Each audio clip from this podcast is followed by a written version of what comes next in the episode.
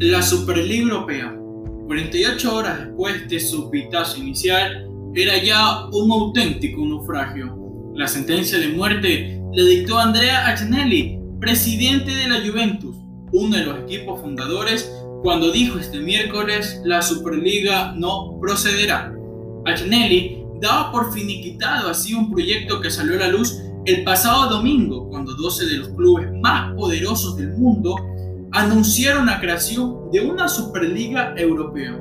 El proyecto consistía en poner en marcha una competición donde 15 de los clubes fundadores disputarían un torneo continental anual en el que ellos tendrían un cupo fijo y se permitiría la participación de 5 clubes más. Hinchas, jugadores, entrenadores e incluso políticos y hasta miembros de la realeza británica rechazaron la idea de una liga elitista donde según los críticos solo busca el beneficio económico.